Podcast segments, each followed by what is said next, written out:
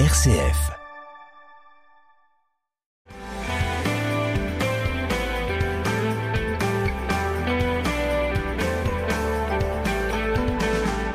Bonjour à tous, euh, bienvenue dans notre émission Parlons agriculture ou viticulture. Et aujourd'hui, c'est agriculture avec notre invité Jean-Marie Lette. Bonjour Jean-Marie. Bonjour Hubert, bonjour aux auditeurs. Alors le thème que nous avons euh, retenu avec Jean-Marie Lette aujourd'hui, il est particulièrement intéressant et il s'intitule Le casse-tête de l'assolement. Et donc la question n'est pas celle de la beauté de nos paysages champenois, avec ses verts et ses jaunes de toutes les couleurs au printemps, qui fait de notre région une des plus belles qui soit, mais les questions que se pose tout agriculteur avant de semer ou de planter l'ensemble des parcelles qu'il exploite. Quelle culture vais-je emblaver cette année? Avec mon invité Jean-Marie Lette, on vous propose de traiter cette question en deux parties, Première partie, le casse-tête dans la dimension agronomique, environnementale et réglementaire. Et la deuxième partie, le casse-tête des assolements dans sa dimension économique. Alors, Jean-Marie, je crois que pour commencer, il faut préciser quelques termes. Et le premier, c'est emblavement. Voilà un mot bien bizarre. Qu'est-ce que c'est un emblavement? Alors oui, effectivement, l'emblavement, c'est bien connu des agriculteurs, mais pas forcément de l'ensemble du public. Eh ben, il s'agit simplement de l'action d'ensemencer une terre alors au tout début, c'était euh, essentiellement des céréales, hein, mais au fil du temps, le terme s'est généralisé à toutes les productions. Alors on a parlé de casse-tête d'assolement. Assolement, il faut aussi l'expliquer. Oui, alors l'assolement, c'est en fait les différents types de cultures qui composent annuellement la surface de l'exploitation. L'agriculteur, il a du blé, du colza, des betteraves, etc. Donc c'est la diversité des cultures dans sa ferme. Quoi. Exactement. Et on parle également de rotation. Voilà, la rotation, c'est aussi un terme important. Hein. Il s'agit de la succession des cultures sur une même parcelle au fil des années. Donc c'est la succession des cultures sur une même parcelle. Voilà, c'est tout l'historique de la parcelle en termes de culture. En fait, ça s'oppose au mot monoculture. Oui, voilà, monoculture, vous allez avoir une rotation, il n'y a pas de rotation puisqu'il n'y a qu'une culture. Tous les ans, c'est la même culture. Donc là, c'est la rotation des cultures. Alors, pour un agriculteur dans notre région, à quel moment de l'année le casse-tête de l'assolement commence à occuper son esprit? Alors, bien souvent, l'agriculteur, il pense à son assolement de l'année suivante, avant la moisson, Hein, puisqu'il a déjà des commandes à faire sur ses engrais, sur ses semences, sur ces, sur ces choses-là. Et euh, bien souvent, donc, ça se situe, euh, on va dire, à la période d'été, où il va réfléchir à ce qu'il va mettre comme culture sur chacune de ses parcelles pour euh, l'année suivante. Alors, je suppose qu'il suit à peu près une méthode hein, pour faire ça, euh, qu'il reprend chaque année. Donc, on est déjà avant la récolte, donc on est en gros déjà au mois de juin. Voilà. Alors, euh, on est en juin 2023 pour savoir ce qu'il y aura dans les champs euh, sur la saison 2024. 2024. Donc, quelle est sa, sa réflexion Si on reprend les choses à la base, quelle est la méthode qu'il faut suivre pour déterminer un bon assolement? Alors, effectivement, cet assolement, il va être, on va dire, contraint par différentes choses. Il y a des contraintes bien sûr euh, agronomiques, euh, on, va, on va y revenir.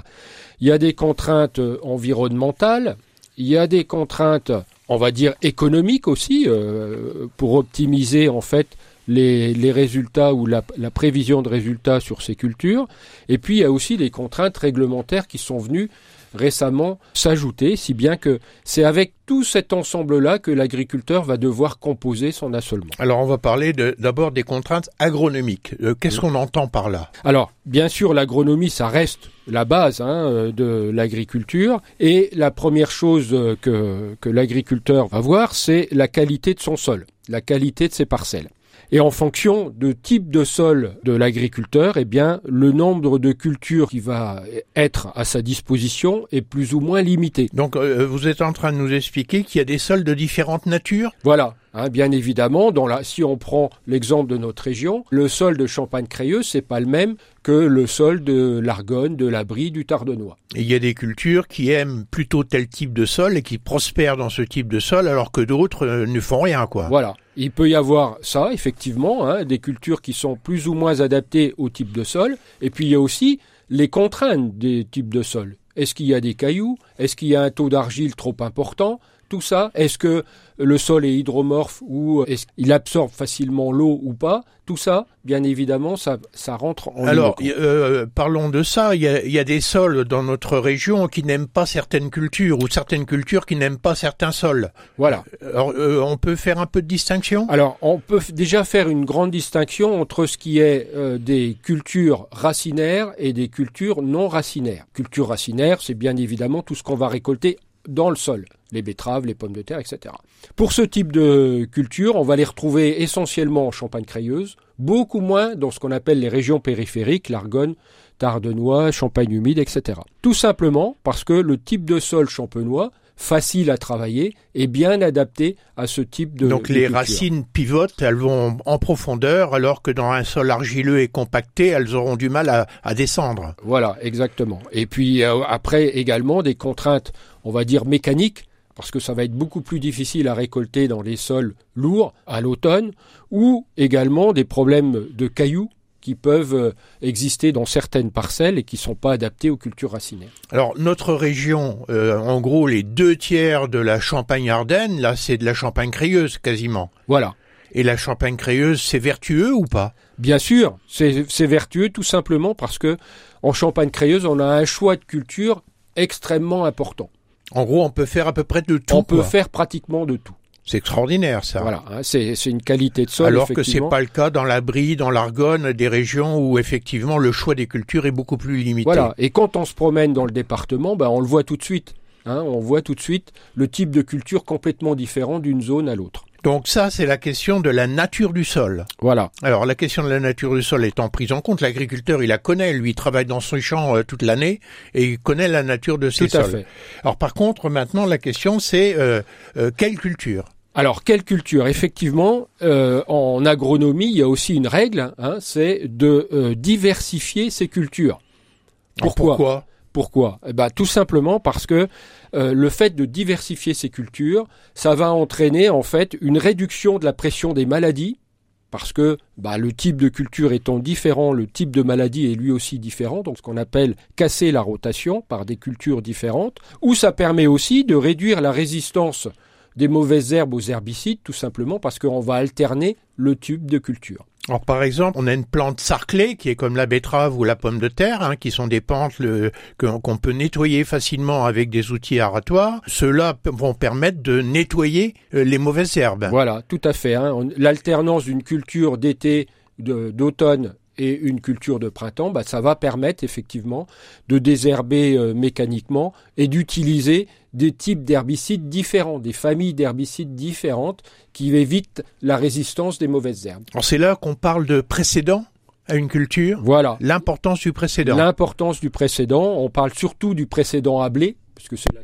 culture phare quand même de la région, hein, et il y a des bons précédents à blé et des mauvais précédents à On blé. peut prendre des exemples des- de bons précédents? Voilà, alors dans les bons précédents, eh bien on a toutes les légumineuses qui sont considérées comme des excellents. Alors les légumineuses, c'est la luzerne par exemple. C'est la luzerne, c'est les pois, c'est les févroles, c'est les vesses, ce sont toutes ces Et cultures. la luzerne n'est pas une plante sarclée pourtant.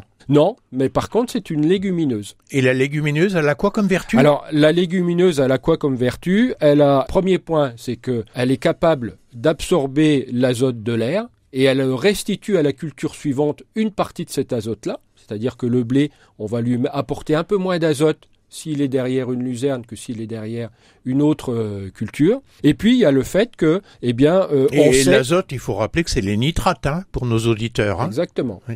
Et on sait que euh, bien, un blé derrière une luzerne, en moyenne, ça fait 5 à 10 quintaux de mieux qu'un blé derrière une céréale, par exemple. C'est-à-dire 10% de production supplémentaire quasiment. Exactement. Donc ça, euh, la luzerne est donc un bon précédent au même titre que les autres légumineuses ou les pommes de terre, qui sont des plantes sarclées, et les betteraves. Et les betteraves. C'est ce qui fait que l'agriculteur, en général, derrière ces types de plantes, il met un blé, Mm. hein, derrière ce type de précédent. Voilà. Alors les betteraves, c'est un peu spécial Mhm. parce que les betteraves, on, les- on peut les arracher tard en saison. Hein, et euh, bah, parfois, on, pour celles qui sont arrachées très tardivement, on va pas mettre un blé derrière, tout simplement parce qu'on est déjà trop avancé dans la saison. On mettra une culture de printemps. Donc là, on vient de voir quelles sont les successions vertueuses de cultures, et à l'inverse, y a-t-il des mauvais exemples? Alors, bien évidemment, hein, il y a euh, des exemples de, par exemple, du blé sur blé, c'est-à-dire une céréale derrière une céréale. On sait que c'est pas bon.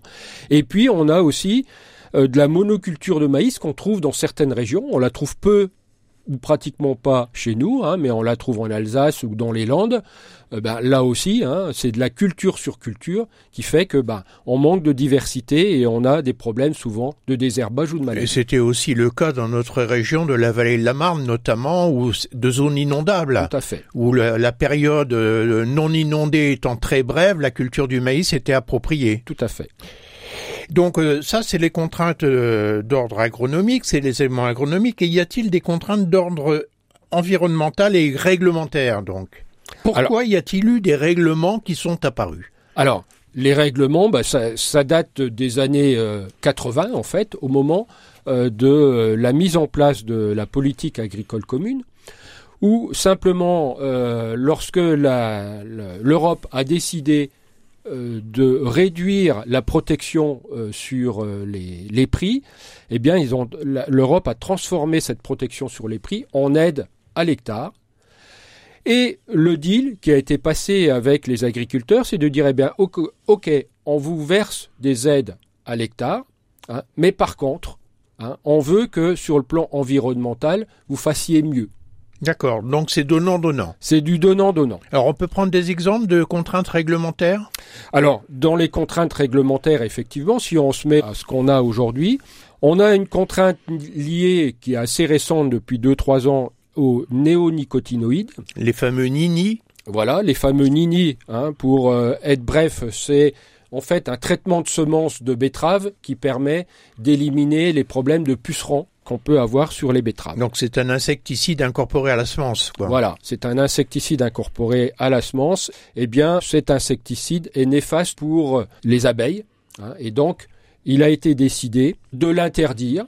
Mais comme on n'a pas de substitut à, à, ce produit, eh bien, on l'a autorisé euh, pendant quelques années, euh, à condition de respecter des rotations contraignantes. C'est-à-dire, ça veut dire quoi? Ça veut dire que, eh bien, lorsqu'on a utilisé ce produit sur les betteraves, pour les trois années qui suivent, on est contraint en termes de culture possible. Donc on n'a pas le droit de mettre ce qu'on appelle des cultures mellifères, c'est bien voilà. ça? C'est-à-dire celles sur lesquelles les abeilles viennent butonner. Exactement. Hein. Pendant trois ans, on va pas pouvoir mettre de colza, on va pas pouvoir mettre de luzerne, on va pas pouvoir mettre de cultures sur lesquelles effectivement les, les abeilles viennent. Euh, Donc bien évidemment, dans le choix des cultures, ça a un impact euh, la réflexion de l'agriculteur. Voilà. Il y a d'autres exemples que les lénis Oui, alors il y a l'autre exemple actuel avec euh, la nouvelle politique agricole là, c'est la mise en place obligatoire de 4 de la surface de chaque agriculteur en ce qu'on appelle des infrastructures agroécologiques. En gros, c'est soit des haies, soit des jachères dans nos régions.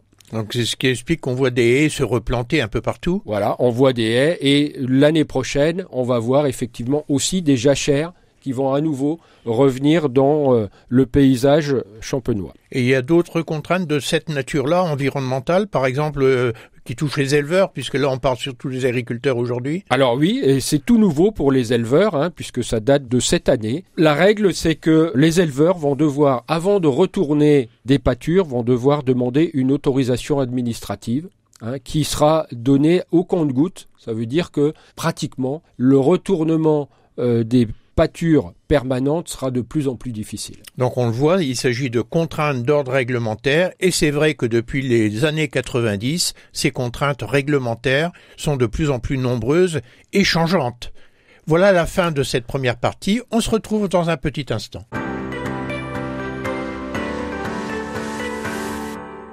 Avec nous dans notre émission euh, Parlons agriculture ou viticulture, euh, Jean-Marie Lette. Et avec Jean-Marie Lette, aujourd'hui, nous parlons du casse-tête des assolements.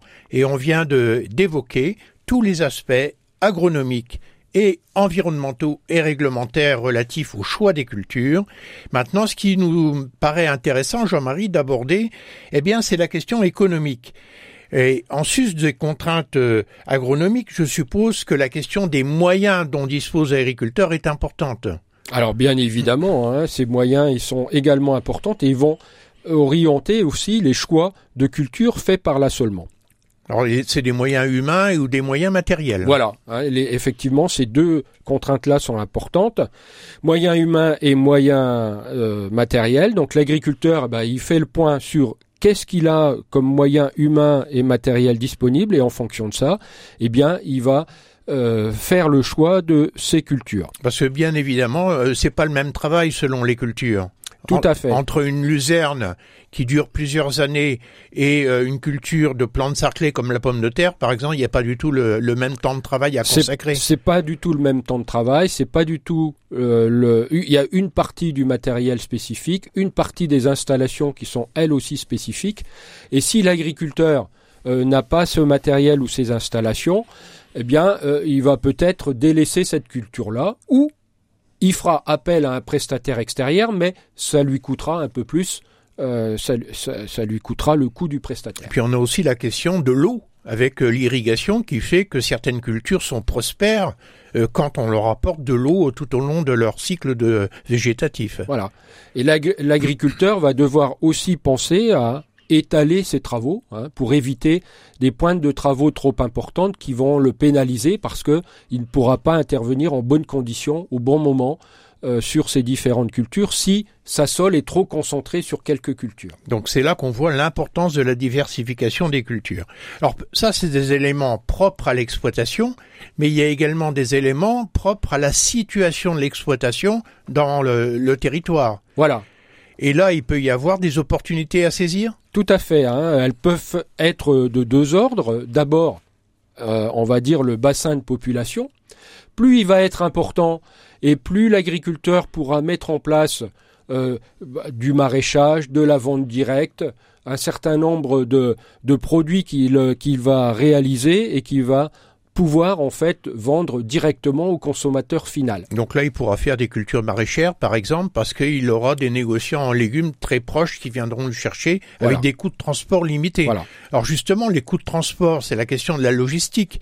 Il y a des productions euh, qui ne peuvent pas être consommées sur place et qui doivent aller très loin et qui impactent donc dans le coût de transport la rentabilité de la culture. Tout à fait. Hein. Et il y a effectivement des cultures euh, qui ne pourront être accessibles que s'il y a une usine agro-industrielle proche. Alors nous, par exemple, pour la pomme de terre, on a McKen, là, à Matou, qui te donne l'opportunité de faire de la pomme de terre pour faire des frites. Voilà, tout à fait. On a aussi toutes les usines de déshydratation de luzerne qui sont présentes dans le territoire et qui permettent aux agriculteurs de choisir cette culture. Donc ça, c'est la présence, euh, c'est plus le bassin de population, c'est la présence plutôt d'agro-industrie, de transformation.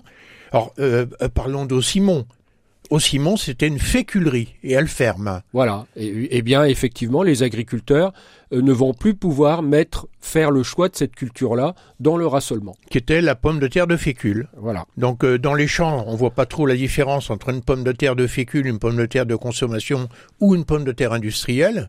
Mais il n'empêche que ça va hypothéquer les assolements, les possibilités de faire de la pomme de terre. C'est quelques milliers d'hectares de pommes de terre qui vont disparaître Hein, euh, dans la région. Et donc l'agriculteur, il faudra bien qu'il trouve une autre culture qui remplace la pomme de terre de fécule. Tout à fait.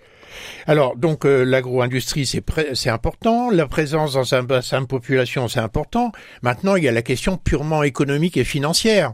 En gros, euh, c'est combien l'agriculteur va vendre la production de telle culture par rapport au prix de vente d'une autre culture. Multiplié par la quantité, c'est son chiffre d'affaires à l'hectare.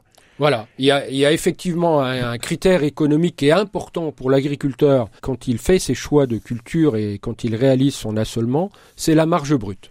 Alors marge brute, on essaie d'expliquer ce que c'est la marge brute? Voilà, alors la marge brute des cultures, c'est le critère technico-économique qui permet de comparer les cultures, l'intérêt économique d'une culture par rapport aux autres. En fait, c'est une méthode de calcul qui permet de savoir quelle est la culture la plus intéressante économiquement. Tout à fait. Hein, et si on va un peu dans le détail de, sa composition, c'est le produit brut, c'est-à-dire un rendement multiplié par un prix, plus éventuellement une aide spécifique à la culture, duquel on va retirer l'ensemble du coût des intrants. Et des intrants, des charges propres à cette culture. Voilà. Des les semences, les semences, les engrais, les engrais, les produits de traitement. Et la mécanisation n'intervient pas La à ce mécanisation, on considère, sauf si elle est vraiment spécifique à une culture, sinon on considère que la mécanisation, elle est partagée entre l'ensemble des cultures. Donc, Alors- on, on, la- on- on en prend, on le prend pas en compte dans ce critère-là. Mais rappelons qu'on est à un moment, et c'est là que c'est pour ça que c'est un casse-tête, on est au mois de juin 2023, juillet 2023, et on est en train de prévoir ce qu'il y aura dans les champs dans la saison qui vient. Tout à fait. Donc euh, il y a plein d'éléments d'incertitude. Voilà, il y a des incertitudes bien évidemment sur les prix. À la fois les prix des intrants, notamment des engrais, on le sait maintenant, ils peuvent varier assez fortement d'un mois à l'autre, d'une semaine à l'autre. Et puis il y a des incertitudes aussi sur quel sera mon prix de vente à la moisson 2024 de mes produits. Là aussi, c'est une incertitude. On connaît le prix actuel. On a quand même les marchés à terme qui nous donnent des indications, mais ça reste quand même une incertitude. Alors les marchés à terme, en d'autres termes, euh, aujourd'hui, on est capable de vendre euh, une production avec un prix déterminé dans six mois, dans huit mois, même dans un an. Voilà, c'est exactement ça. Donc euh, ce prix-là, il est garanti Ce prix-là, il est tout à fait dès lors garanti. qu'on s'engage pour une quantité. Voilà, on s'engage sur un prix. Alors bien évidemment, ce prix est euh, dans, dans euh, il, il peut varier à la hausse ou à la baisse, mais notre prix il sera fixe. Donc c'est quand même un pari, parce que quand on voit la fluctuation qu'on a vue sur les, les produits agricoles sur ces trois dernières années, euh, c'est clair que c'est un pari qu'on fait sur le futur. Voilà, c'est effectivement un pari. Et au- aujourd'hui, l'agriculteur, eh bien, la, la question qui doit se poser, c'est est-ce que ce prix de vente multiplié par un rendement moyen sur mon exploitation, moins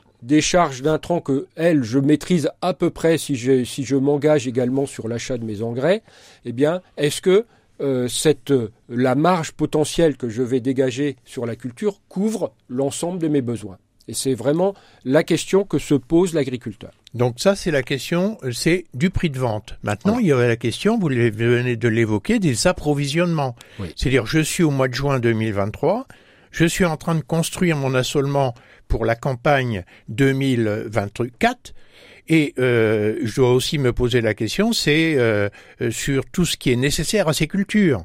Alors comment comment se situe la réflexion là?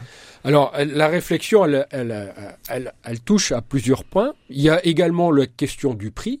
On l'a évoqué pour euh, Le prix des le, appros. le prix de vente, mais il y a également le prix des appros. À quel prix je vais acheter mes engrais Peut-être qu'il faut que je me Alors là aussi, on a vu des fluctuations absolument énormes ces fait. dernières années. Hein, la géopolitique, euh, bien évidemment, rentre en ligne de compte euh, assez fortement. Et puis il y a le deuxième aspect, c'est est-ce que j'aurai effectivement les quantités ou les variétés que je souhaite mettre en place Oui, parce aussi- qu'en fait, euh, dans ce casse-tête de l'assolement, il y a le choix des cultures. Mais pour chaque culture en tant que telle, il y a le choix de la variété. Et en quoi aujourd'hui euh, il y a des évolutions sur les choix de variété? Qu'est-ce qui fait que euh, on va plutôt privilégier l'une qu'une autre? Bah, tout simplement parce que la recherche en fait fondamentale fait que des nouvelles variétés euh, sortent régulièrement et permettent d'améliorer la productivité des cultures ou la résistance à une maladie. hein. donc euh, le progrès génétique, il continue à se faire et euh, bah, les agriculteurs doivent rester au, au mieux en fait de ce qui se fait en matière de génétique. Et en permanence, ça évolue à cause des conditions climatiques, à condition des conditions agronomiques, et qui font, et même de lutte contre les maladies, vous venez de l'évoquer, qui fait que certaines variétés doivent être très demandées.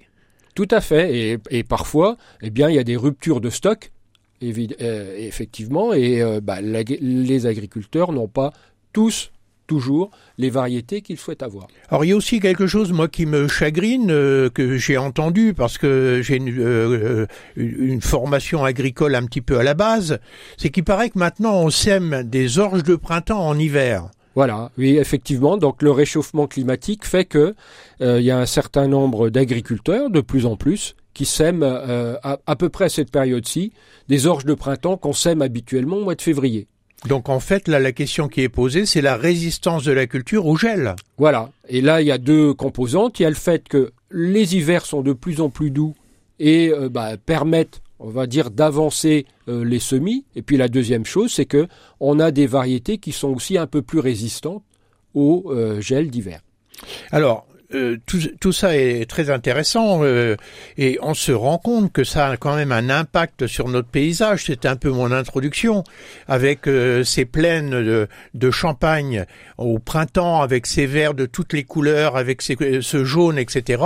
On s'aperçoit quand même que au fil du temps, les cultures dans cette région changent de nature. Et est-ce que vous avez l'impression, vous, contrairement peut-être à ce qu'on entend dire euh, par les tendances écologiques, qu'on va vers une monoculture intensive. Parce qu'il y a deux termes qu'on n'a pas utilisés dans cette émission, c'est intensif et extensif. Mhm. Alors, quel est votre point de vue, Jean-Marie Alors, mon point de vue là-dessus, c'est que, euh, oh, on va dire, en Champagne-Créeuse, euh, on a quand même une très grande diversité de cultures. Tout simplement parce qu'on l'a dit en introduction. Le sol permet de tout faire. Le sol permet de tout faire. Donc on a euh, les agriculteurs là-dessus. Il y a eu, il y a quand même des évolutions de culture. Hein. Euh, euh, on, se souvient qu'il y a 30 ans, on avait pratiquement 10% de poids dans les assolements. Le poids a complètement disparu aujourd'hui. Tout simplement, là c'est uniquement un problème de génétique où on n'a plus aujourd'hui de variétés qui nous permettent de faire des rendements corrects. Donc les agriculteurs, hein, par le biais de, de leur marge brute, ont plutôt délaissé cette culture. C'était aussi un peu le problème de la fécule, le communautaire de fécule, voilà. dont la rentabilité était très, très faible. Voilà. Hein, et, et, et, donc il y a quand même aujourd'hui des évolutions culturelles, mais on va dire que le, le nombre de cultures dans l'assolement champenois, il reste très largement diversifié. Hein. En moyenne, on a entre 7 et 10 cultures euh, dans chacune des exploitations. Et aujourd'hui, on a même vu apparaître dans notre région des nouvelles cultures comme le chanvre. Tout à fait. Et le chanvre représente un certain nombre d'hectares maintenant. Exactement, avec une usine. Et quand on parlait de sites agro-industriels, eh bien, euh, l'exemple du chanvre est tout à fait intéressant, hein, puisque depuis l'implantation de la chanvrière à Troyes, eh bien, ça a ouvert